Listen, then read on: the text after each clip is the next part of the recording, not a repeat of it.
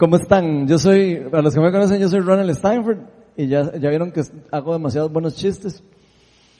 Y en estos momentos del país, particularmente en los que de casualidad estamos ah, compartiendo con ustedes todos los datos financieros y todo, si ustedes se han dado cuenta, estamos viviendo cambios grandes en la parte de las leyes fiscales. Estoy seguro que si yo pregunto aquí en este momento, ¿a quién le está afectando? ¿A quién le está moviendo el piso? Todos estos cambios de la ley, estoy seguro que todo el mundo me va a levantar la mano menos los chiquitos que no tienen nada que comprar ni pagar ni nada. ¿Verdad que sí? Todos levantaríamos la mano. Pero peor aún, cuando estas leyes se hacen más estrictas, ¿cierto o no? Todos nos afectan. Muchos costarricenses piensan que ya pagamos demasiados impuestos como para tener que todavía pagar más. Pero en general, yo creo que a todos casi siempre nos cuesta digerir prácticamente todo tipo de reglas o todo tipo de leyes que existen. Por ejemplo, vemos lo que nos pasa con la ley de tránsito. Por lo menos a mí, no sé a ustedes. Yo voy a hablar un poco de lo que me pasa a mí. Nosotros conocemos muy bien la ley de tránsito. Sabemos perfectamente que no podemos parquear en una raya amarilla. Sabemos que si vamos a un lugar y vemos esta raya amarilla, sabemos que no se puede parquear uno ahí. Pero sabemos que no se puede parquear ahí no solo porque, digamos, para no interrumpir la calle, sino porque puede haber un accidente, podemos generar un accidente grave. Pero aún así, aunque nosotros sabemos que puede haber un accidente, de, aún así, cuando vamos a un lugar apurados, o lo que sea, y vemos el único campo con raya amarilla, de lo único, lo primero que hacemos es que nos hacemos los locos, ¿verdad? llegamos y nos parqueamos de repente y decimos, con permisito dijo Monchito que me va a parquear o que sea un ratito. Vamos a agarrar ese campo un ratito. De por sí ya casi me voy. Eso es lo que decimos. O sea, ¿realmente a alguno le ha pasado eso? ¿O, solo a mí? Que han tenido que verar una ley de esas y dice uno como, es un trito, nada va a pasar. Bueno, pero vieran que yo tengo una teoría personal con esto. Yo creo que de nada sirve para uno tener una ley clara en la mente si no estamos completamente convencidos en nuestro corazón que esa ley es realmente importante. O sea, si nosotros, por más que usted conozca todas las leyes y todas las reglas, para nosotros, si no es importante en nuestro corazón, o no le damos importancia en nuestro corazón, nosotros nunca la vamos a cumplir. Y solo por curiosidad, sin pena, ¿Quiénes usan aquí el celular cuando manejan? De verdad, ¿quién usa el celular cuando maneja a la misma vez? Pero levante la mano sin mentir. Ok, todos sabemos lo peligroso que es usar el celular cuando manejamos. Pero aún así, lo hacemos. Y me encantaría aquí yo como pastor decirles, vieran que yo soy el que no lo hago, pero vieran que sería demasiado hipócrita si yo me parara aquí a decirles a ustedes que yo no que yo no uso el celular de vez en cuando cuando manejo. Y miren que yo he estado pensando mucho acerca de esto. ¿Por qué será que nosotros hacemos este tipo de cosas? ¿Por qué será que nosotros, si sabemos que es peligroso, por qué si sabemos que es malo, por qué sabemos que, que, que no deberíamos estar haciendo, por qué es que lo hacemos? ¿Por qué si conocemos bien la ley y sabemos que es importante, por qué nos cuesta tanto hacerle caso? Y miren que yo creo que la diferencia está en si la ley la tenemos en la mente o si la tenemos digerida en nuestro corazón. Cuando una ley la guardamos en nuestro corazón, cuando usted guarda una, una ley, cualquiera que sea, en su corazón, normalmente usted la va a poder cumplir con mayor facilidad o con menos dificultad. Porque esto ya no es algo que solo está en nuestra mente, ya no es solo una idea, sino es algo que se vuelve o que se convierte parte de nuestra vida. Cuando una persona deja de tirar basura, por ejemplo, cuando va manejando por la ventana, que antes, hace mucho tiempo, eso sí, ya lo, no lo volví a hacer, eso sí se los puedo jurar. Pero antes, hace mucho tiempo, yo era un cochino, tiraba la basura por la ventana. Y me acuerdo que mi esposa me regañaba, pero estoy hablando hace mucho tiempo, ¿verdad? Para que no me hagan con cara de malo. Hace como una semana. No, no, no, no, en serio. Hace mucho tiempo yo hacía eso. Tiraba, no sé, un chicle o lo que sea. Y Melania se ponía furiosa. Empezaba a tirar cosas por la ventana y yo creo que en el fondo lo que realmente pasaba es que en mi corazón no había conciencia de lo que yo estaba haciendo. Era algo que tal vez en mi corazón no estaba todavía digerido, no había como algo importante para mí para dejarlo de hacer. No, o sea, en mi corazón no había nada en la mente o en mi corazón de cuidar el medio ambiente, por ejemplo. O cuando una persona decide empezar a pagar impuestos. Cuando una persona empieza a pagar impuestos, normalmente es cuando uno empieza a entender el problema fiscal del país. O también podría ser un caso en el que uno lo pague obligatoriamente, ¿verdad? Pueden haber dos razones de por qué uno empiece a hacer caso a esas cosas. Una, por obligación y la otra porque nos volvamos conscientes en nuestro corazón que esas cosas, cualquiera que sea, es importante para nosotros. Es algo que ocurre cuando ya no solo está en nuestra mente, sino cuando se ha sido digerida en nuestro corazón. Y saben qué? Esto no es algo que nos pasa solo con las leyes de Costa Rica y con las leyes de tránsito y con las leyes fiscales. Esto es algo que nos pasa a nosotros también con la ley de Dios. La charla de hoy la titulé Cuando una ley pasa de nuestra mente a nuestro corazón. vamos a invitar al Espíritu Santo para que nos abra el entendimiento y nos revele bastante de lo que Él va a hablarnos hoy. Espíritu Santo, ven y te pido, Señor, que quites de nosotros cualquier velo que pueda haber en nuestros ojos o en nuestros oídos para poder escuchar tu palabra. Señor, pido para que hoy haya revelación del Espíritu Santo. Te pido para que hoy rompas paradigmas, inclusive mentales, que rompas religiosidades, que rompas cualquier tipo de cosa que nos vaya a anular la visión o a entender lo que tú vas a hablarnos hoy en una profundidad. Te pido para que nos des un corazón humilde, para poder seguir las cosas que tú nos enseñas entender por qué las enseñas. Espíritu Santo, te pido para que tengamos hoy un encuentro especial contigo. Todo esto te lo pedimos en el nombre de Jesús. Amén. Bueno, hoy vamos a estar en el Evangelio de Mateo en el capítulo 5. Entonces, si traen Biblias, pueden abrirlo ahí. Y vamos a estar, básicamente, en el capítulo 5 está el Sermón del Monte. Si ustedes han escuchado el gran Sermón del Monte, es Jesús, se sube a una montaña con un montón de personas, ¿verdad? Y empieza a dar las bienaventuranzas y empieza a dar algunas instrucciones. Esto que vamos a estar leyendo hoy está despuesito de las bienaventuranzas, pero sigue siendo parte del sermón del monte. Vamos a estar en Mateo 5 del 14 al 20. Y dice así, no piensen que he venido, que he venido a anular la ley o a los profetas. No he venido a anularlos, sino a darles cumplimiento. Les aseguro que mientras existan el cielo y la tierra, ni una letra ni una tilde de la ley desaparecerán hasta que todo sea cumplido. Todo el que infrija uno solo de estos mandamientos, por pequeño que sea, y enseñe a otros a hacer lo mismo, será considerado el más pequeño en el reino de los cielos. Pero el que los practique y enseñe será considerado grande en el reino de los cielos. Porque les digo a ustedes que no van a entrar en el reino de los cielos a menos de que su justicia supere a la de los fariseos y a los maestros de la ley. Entonces este es el pasaje que vamos a estar viendo hoy.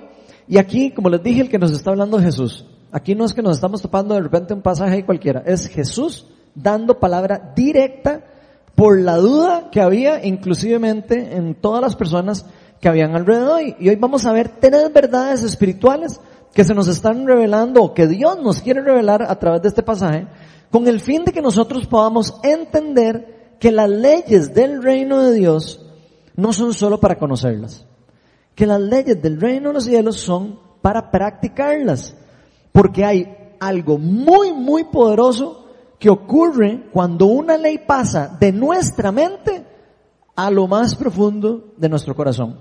Y la primera verdad espiritual que vamos a ver hoy es que Jesús vino al mundo a darle cumplimiento a la ley, no vino a anularla.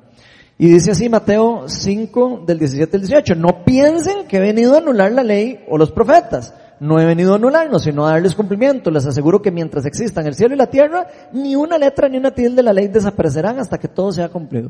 Son palabras de Jesús. Y aquí lo primero que Él quiere aclararnos, o lo primero que Jesús quiere que nosotros tengamos claros, inclusive los fariseos que estaban al frente de Él en ese momento también, y los escribas, es que Él no vino nunca a bajar el estándar de la ley. Ellos estaban pensando que Jesús venía a cambiar la ley. No sé si ustedes se acuerdan que ellos pensaban que Jesús vino a suavizar la ley. Que pensaban que Jesús venía a quitar el sabbat. Que venía, sanaba enfermos un sábado. Y entonces le decían que estaba incumpliendo la ley, que no estaba siguiendo la ley. Entonces ellos creían que Jesús venía a suavizar la ley, a, revocarla y que venía inclusive a eliminarla. Y por eso lo querían matar. Decían, hay que matar a este Mike, porque está queriendo destruir la Torah, está queriendo destruir los mandamientos de la ley de Dios. Eso era lo que decían. Pero Jesús nos deja claro que Él no vino a bajar el estándar de la ley. Él vino a darle cumplimiento. Los fariseos y los maestros de la ley estaban bastante enojados por todo esto que les estaba diciendo de los sábados. Ellos creían que Jesús tenía la intención de traer libertinaje al judaísmo. Y precisamente Jesús en este capítulo de Mateo deja muy claro que esa no es la misión de él en ningún momento. Jesús en cierta manera vino a, a enseñarnos no solo a cumplir la ley, sino en cierta manera a reinterpretar la ley de cómo estaba siendo interpretada. ¿A qué me refiero con reinterpretar la ley antes de que salgan todos los ojos de todo el mundo? Me refiero a que una parte de la misión de Jesús era enseñarnos a todos que la ley de Dios siempre es buena y que de nada sirve la ley, de nada sirven todos los mandamientos, de nada sirven todos los reglas si nosotros la vemos solo como algo superficial, como algo solo meramente religioso. En este capítulo Jesús deja claro que Él venía a enseñarnos a reinterpretar o digamos a entender mejor las leyes del reino, de manera que toda la ley dejara de ser algo que solo estuviera como un mero conocimiento en los judíos y, en todas las personas. Que dejara de estar solo como un mero conocimiento en nuestra mente, sino que pasara a ser algo profundo, que pasara a ser algo que estuviera en lo más profundo de nuestro corazón. Jesús explica, o nos explica, que el fin de la ley y de cada uno de los mandamientos es abarcar todo, absolutamente todo el proceso que ocurre en el corazón de nosotros. No solo parar una cosa, sino tomar en cuenta todo el proceso que ocurre en el corazón de nosotros. ¿Cómo podemos estar seguros de esto que les estoy diciendo? Les voy a enseñar tres ejemplos que vienen en ese mismo capítulo después de que Jesús dice esto. Jesús nos usa para dejar claro este concepto de que Él venía a poner un nuevo estándar. Un nuevo estándar para que todas las personas que se consideraran parte del reino empezaran a seguir, empezaran a entender. Y vamos a ver el primer ejemplo que pone Jesús en Mateo 5 del 21 al 22. Vean lo que dice después de decir todo esto. Dice, ustedes han oído que se, les que se dijo a sus antepasados, no mates. Y todo el que mate quedará sujeto al juicio del tribunal. Pero yo les digo que todo el que se enoje con su hermano quedará sujeto al juicio del tribunal. Es más, Cualquiera que insulte a su hermano quedará sujeto al juicio del consejo. Y cualquiera que lo maldiga quedará sujeto al fuego del infierno. Vean lo que está diciendo Jesús. Entonces Jesús en pocas palabras nos dice, ¿ustedes creen que matar a alguien físicamente es malo? Por supuesto que sí es malo. Pero Jesús nos dice aquí, no hace falta matar a alguien físicamente para cometer un asesinato. El simple hecho que nosotros nos enojemos profundamente en nuestro corazón con alguien nos puede llevar a matar a una persona en nuestro corazón. Eso es lo que está tratando de decir Jesús. El asesinato no es más que el fin de todo un proceso que se va dando poco a poco en el corazón de cada uno de nosotros, que empieza primero como con el enojo y empieza a, cambiar y a cambiar hasta que termina en asesinato. Y nos dice, si ustedes guardan enojo en contra de uno de sus hermanos, ustedes pueden terminar matándolo en sus mentes y en sus corazones. Y espiritualmente prácticamente es lo mismo, lo que nos está diciendo. Y aunque no lo queramos entender, eso es lo que Jesús está tratando de decir. Es prácticamente lo mismo asesinar a una persona en el corazón que asesinarla en forma física. ¿Me van siguiendo? Sí. Ok, no sé si pueden ver lo profundo de esto que está diciendo Jesús, porque es, un concepto bastante profundo. ¿Cuántos de nosotros hemos dicho, hasta aquí llegó esta persona en mi vida? Ah, a esta persona no le vuelvo a hablar. A esta persona no la quiero volver a ver en mi vida. ¿Cuántos de nosotros no hemos dicho, esta persona para mí muere a partir de hoy? Ya para mí no pasa nada. Haga lo que haga, para mí no existe esta persona. ¿Cuántos de nosotros no hemos hecho eso? El apóstol Juan aclara mucho mejor este concepto que les estoy tratando de explicar en Primera de Juan 3 del 14 al 15. Y vean lo que dice Juan. Nosotros sabemos que hemos pasado de la muerte a la vida porque amamos a nuestros hermanos. El que no ama permanece en la muerte. Todo el que odia a su hermano es un asesino. Y ustedes saben que ningún asesino permanece en la vida eterna. ¿Están viendo el concepto? En otro versículo. Así que vemos que Jesús vino a explicarnos que la ley no es algo superficial. No es algo que solo está escrito en una piedra. No es algo que Dios solo mandó en mandamientos y lo escribió en piedras y después lo escribió en las Biblias, en los papeles que nosotros tenemos ahí. Sino es algo que tiene que estar escrito en lo más profundo de nuestro ser, en lo más profundo de nuestros corazones. Veamos a ver otro ejemplo que habla Jesús en el mismo capítulo. Mateo 5, 27 al 29. Dice, ustedes han oído que se dijo, no cometan adulterio. Pero yo les digo que cualquiera que mira a una mujer y la codicia ya ha cometido adulterio con ella en el corazón. Por tanto, si tu ojo derecho te hace pecar, sácatelo y tíralo. Más te vale perder una sola parte del cuerpo y no que todo él sea arrojado al infierno. No sé si pueden ver la similitud de los dos, de los, de los dos eh, equivalencias de los mandamientos. Pero aquí vemos el mismo concepto que está hablando del asesinato, solo que ahora con el adulterio. El adulterio nunca inicia con un acto sexual. Nunca. ¿Cómo inicia un adulterio?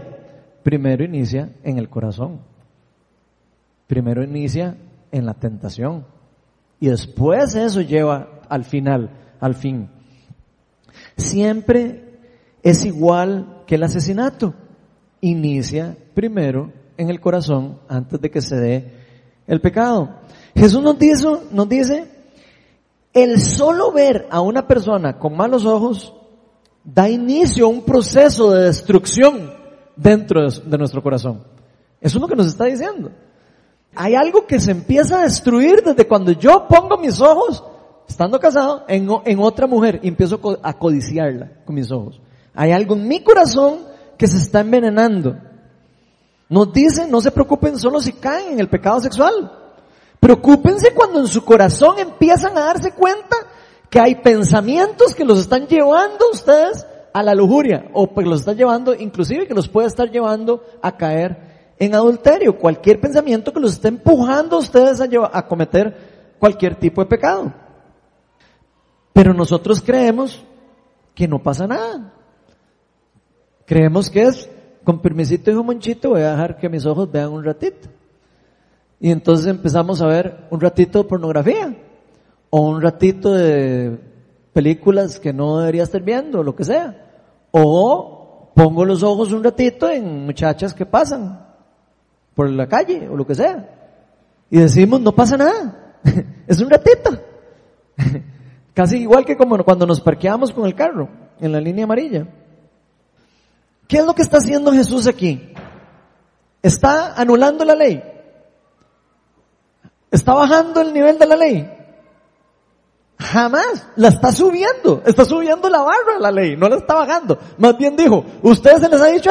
Yo les digo esto. Eso es lo que está haciendo Jesús. Veamos otro ejemplo. Mateo 5, 43 al 44. Dice, ustedes han oído que se dijo, ama a tu prójimo y odia a tu enemigo. Pues yo les digo, amen a sus enemigos y oren por quienes los persigan. ¿Están viendo? O sea, la ley dice claramente, ámense los unos a los otros. Amen a su prójimo. Amen a sus amigos. Por supuesto suena como obvio, ¿verdad? De amar a los que uno le cae bien, es demasiado fácil. Eso sería lo mínimo que nosotros podríamos hacer como hijos de Dios, digamos, o como hijos del reino, o como cristianos, como lo quieran ver. Pero Jesús nos está diciendo que los que somos parte del reino de Dios, los que somos sus hijos, no solo amamos a nuestros amigos, sino tenemos que amar a nuestros enemigos. Estas enseñanzas o reinterpretaciones, como lo quieran ver, de la ley eran en ese momento totalmente nuevas. Era totalmente radical. Jesús está hablando aquí de cosas que son completamente radicales para los fariseos, para los y para nosotros hoy. O sea, nosotros escuchamos esto, inclusive puede parecernos para nosotros imposible de cumplir. Nos puede parecer totalmente una locura. Ok, tras de que era difícil no hacer esto, ahora resulta que está por aquí la barra. Pero fíjense que Jesús lo que nos está diciendo es que la ley no solo tiene el fin de cuidarnos a nosotros de terminar haciendo cosas malas. Eso es lo que Él nos está diciendo. La ley no está puesta solo para que usted no termine haciendo algo malo, sino tiene el fin de cuidar nuestros corazones a lo largo de toda nuestra vida a lo largo del día a día. Eso es lo que tiene de importancia la ley. Porque lo más importante en nosotros no es lo que ocurre un día, es lo que ocurre el, todo el tiempo en nuestro corazón. Es lo que está ocurriendo dentro de nuestro corazón. Jesús vino a cumplir la profecía inclusive del profeta Ezequiel. Vean lo que dice Ezequiel 11 del 19 al 20. Esto es una promesa. Dice, yo les daré un corazón íntegro y pondré en ellos un espíritu renovado. Esta es una profecía de lo que iba a pasar antes de que el Espíritu Santo viniera al mundo. Les arrancaré el corazón de piedra que ahora tienen y pondré en ellos un corazón de carne. ¿Para qué? Para que cumplan mis decretos y pongan en práctica mis leyes. Entonces ellos serán mi pueblo y yo seré su Dios. O sea, Dios tenía planeado venir a transformar y cambiar nuestro corazón de piedra. Esto es algo que nosotros no podemos hacer por nuestra propia cuenta. Nosotros solos, sin Dios, no podemos actuar en la forma correcta en el reino de Dios, ni siquiera. No tenemos el poder. Eso es una obra de Dios. Es por medio del Espíritu Santo. Dios deposita en nosotros el poder para poder hacer inclusive estas cosas posibles. Poder hacer que nuestro corazón se someta a la ley de Dios. Todo lo que para nosotros es imposible. Dice que Dios deposita en nosotros un espíritu renovado, fresco, algo fresco en nosotros. Y no solo eso, sino que por medio del Espíritu Santo, Él ahora escribe su ley en nuestro corazón. Ya no está solo en el papel, ya no está solo en la, en la Biblia, está en el corazón. Eso es lo que dice la palabra nos da el privilegio de cambiar nuestros corazones de piedra por corazones de carne. Nos habilita para que todas las leyes puedan pasar de nuestra mente, de nuestro conocimiento, a la profundidad de nuestro corazón. La segunda verdad que vamos a ver en este pasaje es que las personas del reino aman a Dios, practican su ley y enseñan a otros a hacer lo mismo. Y ven lo que dice Mateo 5:19. Dice, todo el que infrinja uno solo de estos mandamientos, por pequeño que sea, y enseñe a otros a hacer lo mismo, será considerado el más pequeño en el reino de los cielos. Pero el que los practique y enseñe será considerado grande en el reino de los cielos. Y aquí Jesús nos está diciendo prácticamente que en este mundo en el que vivimos hay dos tipos de personas. Los que conocen a Dios, confían en Dios, aman a Dios y le obedecen y los que no. Eso es lo que está diciendo, prácticamente. Y vieran que yo creo que este concepto que está explicando Jesús es bastante fácil de entender. Yo sé que suena un poco complicado, pero es bastante fácil de entender y es principalmente fácil de entender porque es muy lógico. Vean lo que dice Juan 14, 24 en la primera parte del versículo. Esto es Jesús hablando. El que no me ama no obedece mis palabras. Ninguno de nosotros puede amar a alguien a quien no conoce. Eso es lo que nos está diciendo. ¿Usted puede amar a alguien que usted no conoce? No, no puede. Es muy difícil inclusive confiar en una persona desconocida. Si yo no conozco a una persona, yo no puedo confiar en esa persona. Difícilmente. La confianza y el amor vienen después de una relación cercana con alguien. ¿O no?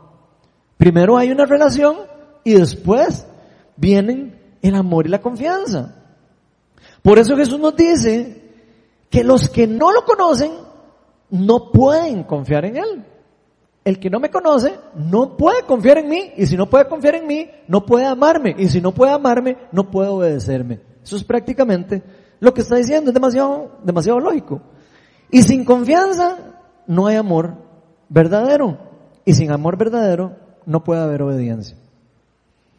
Por eso el que confía y ama a Dios siempre podrá seguirlo y obedecerlo. Eso es un principio del reino. Y según Jesús, esos son las personas que son grandes en el reino de Dios. Ese tipo de personas, los que confían en Él, los que lo aman y los lo siguen. Esos son los que realmente van a ser grandes en el reino de Dios. Los que lo obedecen, en pocas palabras, por convicción y por amor, no por obligación no como pagando impuestos. Uno puede pagar impuestos por obligación, pero también puede pagarlos por convicción, como les estaba diciendo al inicio. Yo creo que si hay una convicción en el corazón, uno lo puede pagar en forma gozosa. Si no hay convicción, no puede hacerlo así. Y lo mismo pasa con la ley de Dios. Y vieran que yo he podido experimentar un poco algo parecido o algo similar a este concepto que estoy tratando de explicarles como pastor. Les aclaro que no es exactamente igual, para que no lo vayan a poner al mismo nivel de Jesús, ¿verdad? Por si acaso. Pero es similar. Y puede que este ejemplo pueda ayudarme a, explicarles un poco mejor este punto. Durante todos estos años, que no son muchos, que tengo ser pastor, vieran que me he dado cuenta que cuando una persona no me conoce bien, o sea, cuando uno de ustedes no me conoce a mí bien, le es más difícil confiar en lo que yo estoy enseñando. Yo lo he visto. Le es más difícil confiar en que lo que yo estoy enseñando es correcto o es bueno. No me conocen, no confían en mí. Y como todo en la vida, las relaciones personales también son procesos. Al inicio de la plantación de Viña Oeste, cuando yo empecé los primeros discipulados, era evidente que las personas no tenían suficiente confianza y, y ponían en duda muchas veces mi liderazgo. Muchas personas, cuando yo enseñaba, yo, o sea, es que yo lo podía ver, o sea, se podía ver que las personas no tenían esa confianza en lo que yo estaba diciendo era genuino o verdadero o, certero, como lo quieran ver. Y por supuesto esto hacía que los discipulados no fueran tan eficientes. Porque si las personas que yo, yo le enseño no creen en lo que yo estoy enseñando es bueno o positivo, difícilmente lo van a aplicar en su corazón. Esto se daba, por supuesto, de alguna u otra manera, porque había cierta duda en mi liderazgo. Algunas veces de forma consciente algunas veces de forma inconsciente. No estoy diciendo que tiene que ser en forma consciente eso. Una persona perfectamente en forma inconsciente puede no tener confianza en una persona y le puede pasar exactamente lo mismo que le estoy empezando. Pero cuando empezaron a conocerme mejor y empezamos a caminar juntos, vieran que yo vi el cambio. Vi un cambio en la forma en cómo las personas se dejaban discipular. ¿Por qué? Porque empezaron a ver y a experimentar que las cosas que yo les estaba enseñando eran correctas. Cuando empezaron a caminar al lado mío, especialmente en el área del discipulado de oración y liberación y de sanidad, empezaron a ver que las cosas que yo les estaba enseñando eran valiosas. Y eso tuvo un cambio dramático en el resultado, en la forma en cómo estaban dejándose discipular. Empezaron a dejarse discipular. Era más fácil para mí enseñar. Ahora, por supuesto, como les dije, yo no soy Jesús, ¿verdad? Yo soy completamente imperfecto. No estoy ni cerca de ser como Jesús. Pero Jesús no se equivoca. Y quiero que vean esa, esa gran diferencia, ¿verdad? Tal vez humanamente pueden ver ese ejemplo, pero Jesús no se equivoca nunca. Tal vez con un pastor como yo, todavía podrían haber dudas. O sea, siempre podría haber dudas, ¿verdad? Que una persona de, de verdad no, no esté preparada o lo que sea. Pero todo esto de la relación, la confianza y el amor funciona de una forma muy similar en el área pastoral, en el área laboral, inclusive en el área personal de cada uno de nosotros. Prácticamente funciona en todas las áreas de nuestra vida. Para seguir a Dios, nosotros tenemos que conocerlo primero, pasar tiempo con Él, aprender a confiar en Él. Tenemos que dejarnos liderar por Él. Y finalmente, después de todo eso, podemos em- empezar a enseñar lo que nos ha enseñado a nosotros. Por eso, la obediencia solo puede darse como un fruto del amor que hay en nuestro corazón. Nunca como un resultado de una teoría o de un pensamiento que solo está en nuestra mente. Y grábense eso, porque eso es una, también una verdad espiritual. Cuando todo este proceso ocurre, esto, de bajar un una ley a, a nuestro corazón, lo que pasa es que nosotros pasamos de ser creyentes a ser verdaderos discípulos. Ese es el cambio que se da. De solo creer a empezar a entender y a profundizar. Empezamos no solo a querer conocer la palabra, sino empezamos a querer obedecerla, a querer enseñarla. Pero eso se da como un fruto de la confianza y del amor que yo he experimentado de lo que Dios me está enseñando. Eso es un fruto de la relación con Dios. Pero esto solo ocurre cuando nos convencemos en nuestro corazón que es lo mejor que nosotros podemos hacer. Si nosotros no nos convencemos en nuestro corazón que es lo mejor que podemos hacer, no va a darse nada de ese proceso. Voy a pedirle a César que ponga un video para cerrar con esta idea.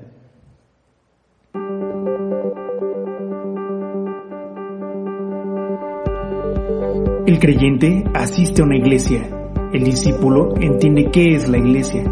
El creyente busca que lo alienten. El discípulo busca siempre alentar. El creyente piensa en recibir.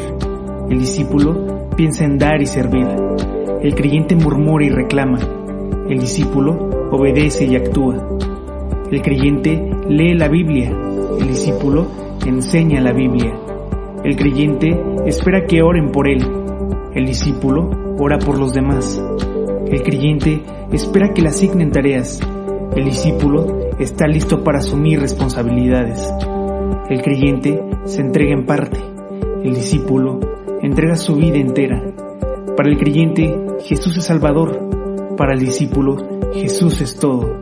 El creyente suma. El discípulo multiplica.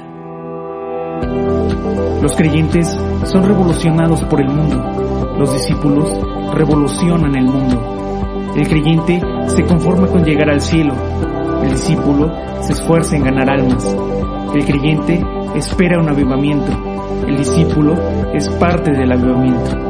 El creyente sueña. El discípulo actúa. Todo discípulo es creyente, pero no todo creyente es discípulo. ¿Tú eres creyente o discípulo? Por tanto, id y haced discípulos a todas las naciones, bautizándolos en el nombre del Padre, y del Hijo, y del Espíritu Santo, enseñándoles que guarden todas las cosas que os he mandado.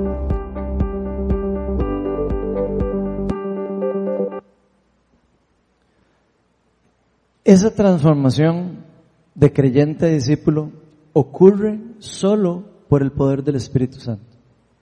Ocurre cuando una persona abre su corazón, confía en Dios, le entrega su vida y lo deja transformarse. Si no, seguirá siendo un creyente. Solo en la mente. Van a ver a Jesús toda su vida como su Salvador, pero nunca como su Señor. Y eso hace una gran diferencia. La tercera verdad, para entrar en el reino de Dios debemos renunciar a nuestra propia justicia. Y Mateo 5:20 dice, porque les digo a ustedes que no van a entrar en el reino de los cielos a menos que su justicia supere a lo de los fariseos y los maestros de la ley. Jesús termina diciéndonos aquí que para entrar en el reino de Dios debemos superar la justicia de los religiosos. Eso es prácticamente lo que está diciendo ahí. La justicia de los que guardan los mandamientos solo en su mente. Él sabía que los, que los eh, fariseos y los maestros de la ley se sabían los, mandamientos de memoria. Se sabían los cinco libros de la Biblia de memoria. Pueden recitarle usted todo completo. Cinco primeros libros de memoria. Fariseo. Imagínense. En su mente lo tenían muy claro, pero no en su corazón. Su justicia se daba más obligando a las personas a que hicieran las cosas que ni siquiera ellos podían hacer. Los que conocen la palabra de Dios, pero no la interiorizan. No es lo mismo conocer la palabra que interiorizarla. En pocas palabras aquí Jesús nos está diciendo que ninguno de nosotros podemos ser justificados delante de Dios por nuestra propia justicia. Nunca. Ninguno de nosotros va a, ser, va a poder ser justificado delante de Dios por nuestra propia justicia ni por nuestro propio conocimiento. Más bien, nos está diciendo, tienen que renunciar a eso. Tienen que renunciar a, esa justicia suya. Renunciar a nuestra propia justicia también significa dejar de querer que otros paguen el precio de lo malo que nos han hecho. Cuando usted está haciendo justicia propia, usted está queriendo que alguien pague el precio que lo que usted considera que debería pagar. Eso se llama la justicia humana. Yo quiero que pague por lo que me hizo. Yo quiero que esta persona sufra las consecuencias de lo que me hizo. Que renunciar a nuestra propia justicia. Y dejar más bien que sea Dios el que haga la justicia final. Esto significa morir en cierta forma, inclusive la religiosidad. Porque aunque yo sé que es malo muchas cosas de lo que me han hecho, yo tengo que morir a querer yo enjuiciar a la persona por lo que me hizo. Eso significa no solo morir a, la religiosidad, sino morir a la justicia humana. Dios nunca ha querido de nosotros solo sacrificios. Dios nunca ha querido que usted y yo solo hagamos y hagamos y hagamos cosas. Lo que siempre ha querido es que su ley pase de estar de nuestra mente a lo más profundo, impregnada, podría decir, en nuestro corazón, que lo conozcamos a Él de corazón. Porque Él sabe que cuando nosotros lo conocemos de corazón, vamos a poder reaccionar y vamos a poder actuar según conforme a la voluntad de Él y de su Espíritu Santo. Oseas 6, 6, vean lo que dice, dice, lo que pido de ustedes es amor y no sacrificios Conocimiento de Dios. Conocimiento real y verdadero de Dios. Y no holocaustos. Dios no quiere que usted haga sacrificios religiosos para ganarse su amor. Él quiere que usted lo conozca a Él y tenga un encuentro con Él personal. Porque eso es lo único que realmente va a poder cambiar nuestro corazón. A los más religiosos de la época, ¿se acuerdan cómo les hablaba Jesús? Les voy a poner aquí un versículo, Mateo 23, 23. Este es Jesús a los especialistas de la ley. Ay de ustedes, maestros de la ley y fariseos hipócritas. Dan la décima parte de sus especias, la menta, el anís y el comino. Pero han descuidado los asuntos más importantes de la ley, tales como la justicia, la misericordia y la fidelidad. Debían haber practicado esto sin descuidar aquello. Vean cómo Jesús está enfrentando a los religiosos diciendo, ustedes saben toda memoria, pero no están reaccionando con amor. Están reaccionando a puro conocimiento y no están digiriendo ni siquiera lo que yo he querido transmitirles a ustedes. Jesús sabe que muchos de nosotros tenemos demasiada capacidad para aparentarse religiosos. Aquí el que me diga que no tiene capacidad para aparentarse religioso, no le creo. Porque todos nosotros podemos aparentarse muy religiosos. Claro, entramos a la iglesia y nos empezamos a, hasta levantamos el pecho y todo. Pero salimos caminando de la iglesia y ahí sale el verdadero yo, el verdadero creyente o discípulo. Ojalá fuera discípulo, ¿verdad? Esto es algo que se puede actuar, la religiosidad se puede actuar.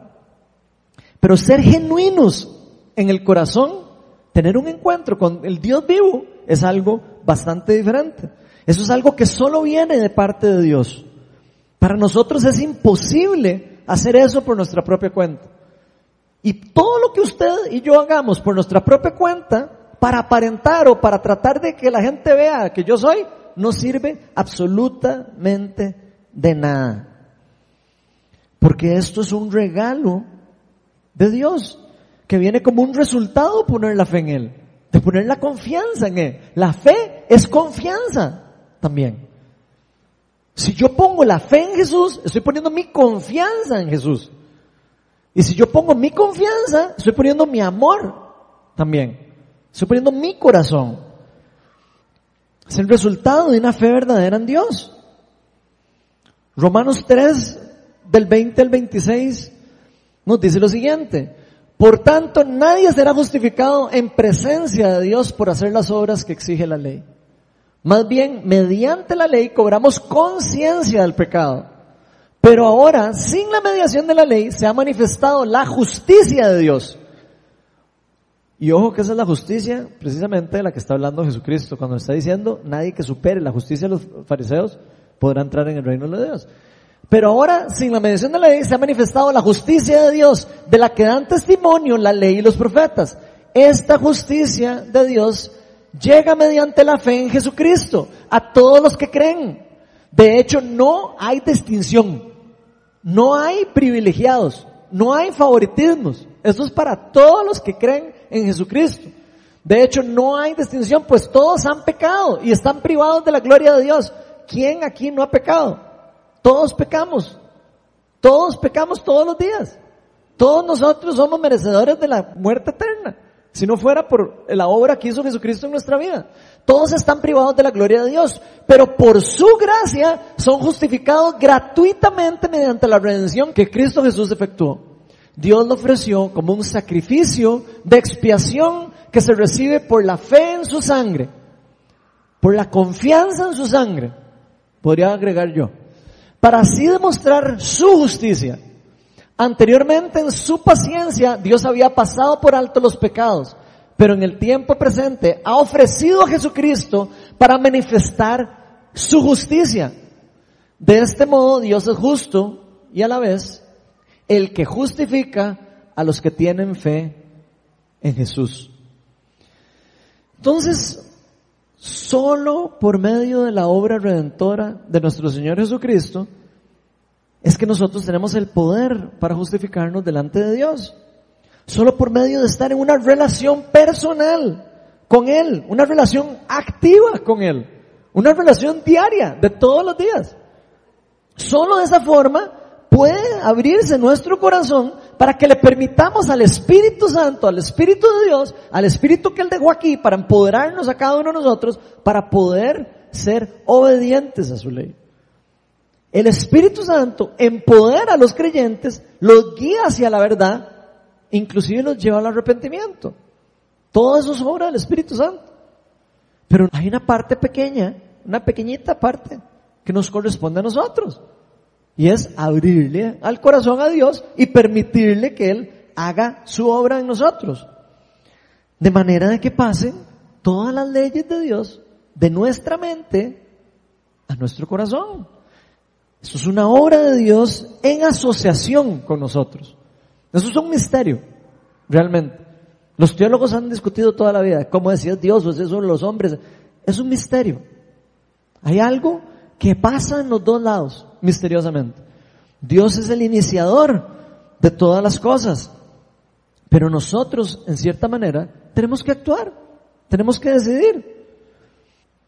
Jesús dice claramente que al que pide se le da y al que toca se le abrirá. La pregunta es si yo estoy diciéndole al Señor, Señor, ábrame, yo quiero, yo quiero recibir de tu Espíritu Santo. Pasar una ley de nuestra mente a nuestro corazón es algo que se da como resultado de una revelación que es iniciada por Dios. Eso es algo que Dios nos revela, es algo que Dios lo pone en nuestro corazón, dándonos la habilidad para poder responder a esa gracia que viene de Él, a ese regalo inmerecido que Él nos ha dado a nosotros, que Él fue el que quiso dárnoslo, no porque nosotros seamos los más galletas del mundo, sino porque hemos decidido confiar en Él. Hemos querido entregar nuestra vida, nuestra fe. Esto nunca es algo que ocurre por obligación.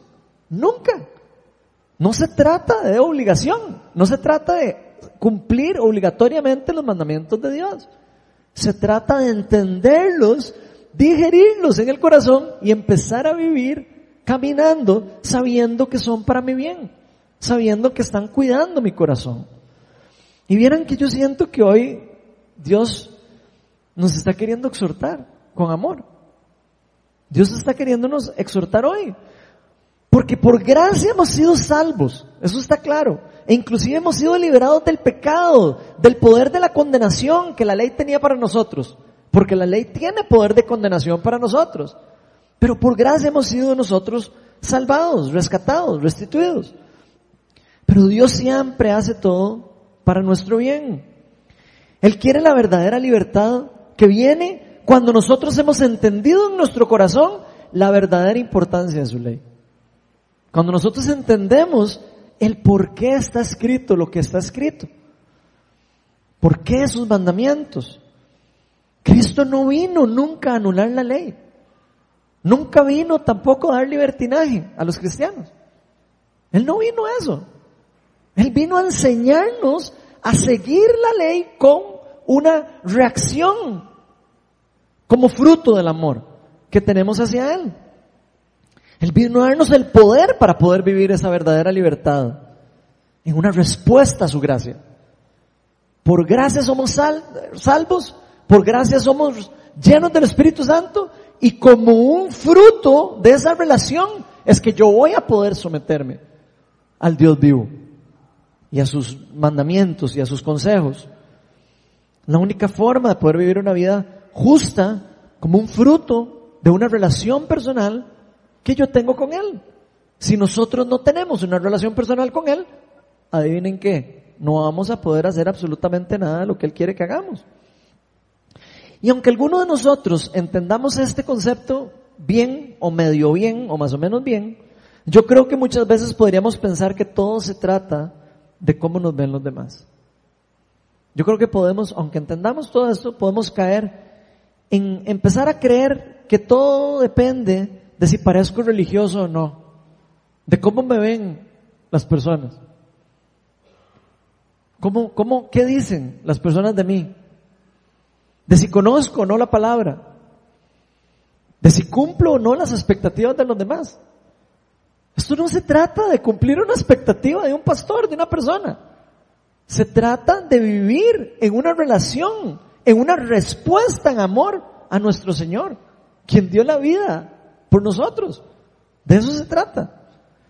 Y siento que hoy Dios nos está diciendo a todos que lo que realmente Él quiere es que nosotros le abramos la puerta.